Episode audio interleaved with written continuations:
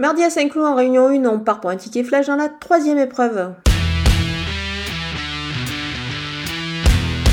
Le numéro 5, euh, Djanga, revient sur une distance euh, plus longue et ça ne devrait pas euh, la déranger du tout. Bien au contraire, elle découvre un engagement plutôt intéressant à mon avis. À ce point-là, elle a évidemment une belle chance, même une première chance. Pour un couplet gagnant placé, je vais garder également pour l'associer avec le numéro 2, Bréville, qui se montre performant et efficace à ce niveau-là.